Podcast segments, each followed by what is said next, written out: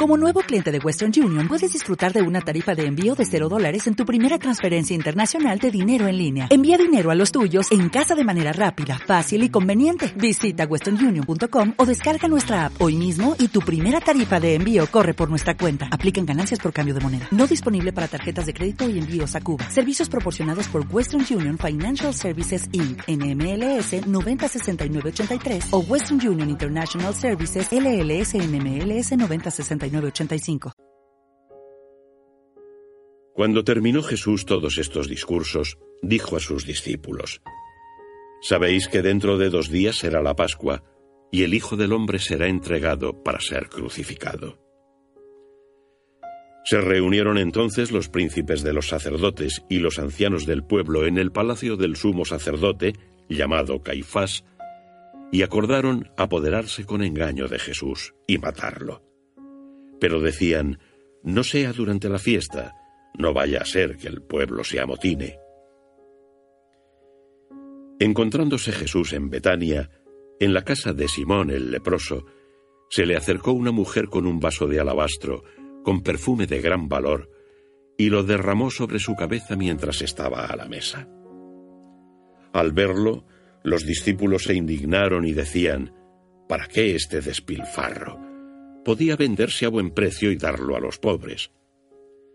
Pero Jesús, dándose cuenta, les dijo, ¿Por qué molestáis a esta mujer? Pues ha hecho conmigo una obra buena. Porque a los pobres siempre los tenéis. Al echar ella este ungüento sobre mi cuerpo, lo ha hecho para preparar mi sepultura. Os aseguro que donde quiera que sea predicado este Evangelio, en el mundo entero, se contará también lo que ésta ha hecho para su memoria. Entonces, uno de los doce, llamado Judas Iscariote, fue a los príncipes de los sacerdotes y dijo, ¿Qué queréis darme y os lo entregaré? Ellos le ofrecieron treinta monedas de plata, y desde entonces buscaba una oportunidad para entregarlo. El primer día de los ácimos, se acercaron los discípulos a Jesús y le preguntaron, ¿Dónde quieres que te preparemos la cena de Pascua? Él respondió, Id a la ciudad, a casa de tal persona, y comunicadle, el maestro dice, mi tiempo está cerca. Voy a celebrar en tu casa la Pascua con mis discípulos. Los discípulos hicieron como Jesús les ordenó y prepararon la Pascua. Al atardecer estaba a la mesa con los doce. Y mientras comían dijo, Os lo aseguro, uno de vosotros me entregará. Muy entristecidos comenzaron a preguntarle uno por uno, ¿acaso soy yo, Señor? Pero él respondió, El que mete conmigo la mano en el plato, ese me entregará. Ciertamente el Hijo del Hombre se va, según está escrito de él, pero hay de aquel por quien el Hijo del Hombre es entregado más le valía a ese hombre no haber nacido. Entonces habló Judas, el que le entregó, y dijo, Rabí, ¿acaso soy yo? Le respondió, Tú lo has dicho. Mientras cenaban, Jesús tomó pan, lo bendijo, lo partió y lo dio a sus discípulos diciendo, Tomad, comed, esto es mi cuerpo. Y tomando el cáliz, dio gracias y se lo dio diciendo, Bebed todos de él, pues esta es mi sangre de la nueva alianza, que es derramada por muchos para remisión de los pecados. Y os lo aseguro, no beberé más de este fruto de la vid hasta aquel día en que lo beba con vosotros, nuevo en el reino de mi Padre. Y tras haber recitado el himno, salieron hacia el monte de los olivos. Entonces les dice Jesús, Todos vosotros os escandalizaréis esta noche por mi causa, porque escrito está, Heriré al pastor y se dispersarán las ovejas del rebaño. Pero después que haya resucitado, iré delante de vosotros a Galilea. Pedro le respondió, Aunque todos se escandalicen por tu causa, yo nunca me escandalizaré. Jesús le dijo, Te lo aseguro, esta misma noche, antes que el gallo cante, me negarás tres veces. Pedro le dijo, Aunque tenga que morir contigo, no te negaré. Y lo mismo dijeron todos los discípulos. Entonces fue Jesús con ellos a una finca llamada Getsemaní, y dijo a los discípulos, Sentaos aquí mientras voy allá a orar. Y tomando a Pedro y a los dos hijos del Cebedeo, empezó a entristecerse y a sentir angustia. Entonces les dijo, Mi alma está triste hasta la muerte, quedaos aquí y velad conmigo. Y adelantándose un poco, cayó rostro en tierra, mientras oraba diciendo, Padre mío, si es posible, pase de mí este cáliz, pero no sea como yo quiero, sino como quieras tú. Volvió junto a los discípulos y los encontró dormidos. Y dice a Pedro, con que no habéis podido velar una hora conmigo. Velad y orad para no caer en la tentación, pues el espíritu está pronto, pero la carne es débil. De nuevo se apartó por segunda vez a orar, diciendo, Padre mío, si no es posible que pase este cáliz sin que yo lo beba, hágase tu voluntad. Volvió otra vez y los encontró dormidos, pues sus ojos estaban cargados de sueño. Y dejándolos, se marchó de nuevo y oró por tercera vez, repitiendo las mismas palabras.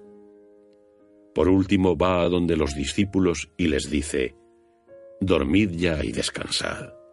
Mirad, llega la hora, y el Hijo del Hombre es entregado en manos de los pecadores.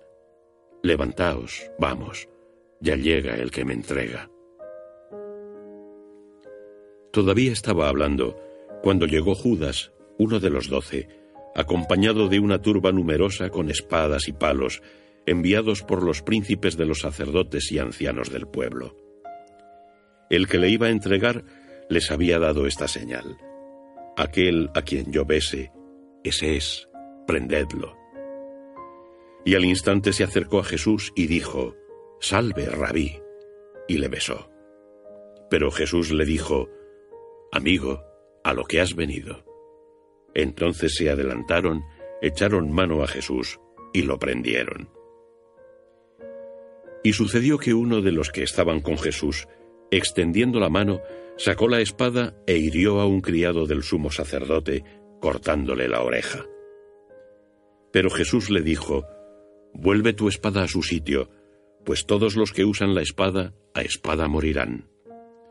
¿O piensas que no puedo recurrir a mi Padre, que pondría ahora mismo a mi disposición más de doce legiones de ángeles?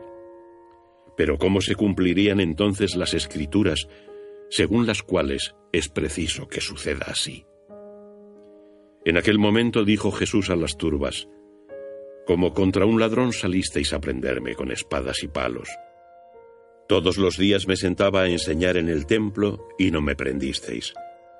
Pero todo esto ha ocurrido para que se cumplieran las escrituras de los profetas. Entonces todos los discípulos, abandonándole, huyeron. Los que prendieron a Jesús le llevaron ante Caifás, el sumo sacerdote, donde estaban reunidos los escribas y los ancianos.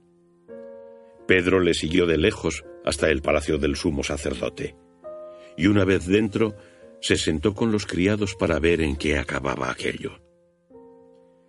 Los príncipes de los sacerdotes y todo el Sanedrín buscaban un falso testimonio contra Jesús para darle muerte. Pero no lo encontraron a pesar de presentarse muchos falsos testigos. Al fin llegaron dos que dijeron, Este dijo, puedo destruir el templo de Dios y en tres días reconstruirlo.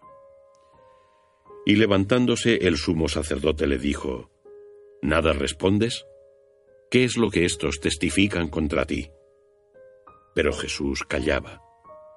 Entonces el sumo sacerdote le dijo, Te conjuro por el Dios vivo, que nos digas si tú eres el Cristo, el Hijo de Dios.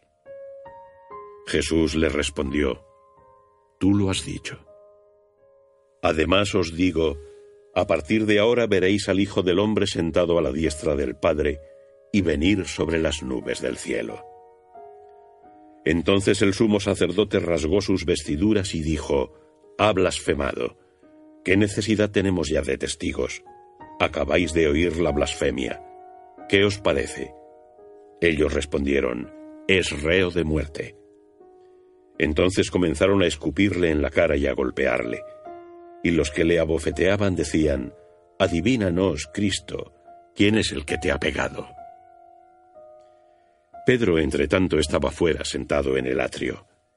Se le acercó una criada y le dijo, Tú también estabas con Jesús el Galileo. Pero él lo negó delante de todos, diciendo, No sé qué dices. Al salir al portal lo vio otra, y dijo a los que estaban allí, Este estaba con Jesús el Nazareno. De nuevo lo negó con juramento, No conozco a ese hombre. Poco después se acercaron a Pedro los que estaban allí y le dijeron, Seguro que tú también eres de ellos, pues tu mismo hablar te descubre. Entonces comenzó a imprecar y a jurar, No conozco a ese hombre. Enseguida cantó el gallo. Y Pedro recordó las palabras de Jesús que le había dicho, Antes de que cante el gallo, me habrás negado tres veces. Y saliendo fuera, lloró amargamente.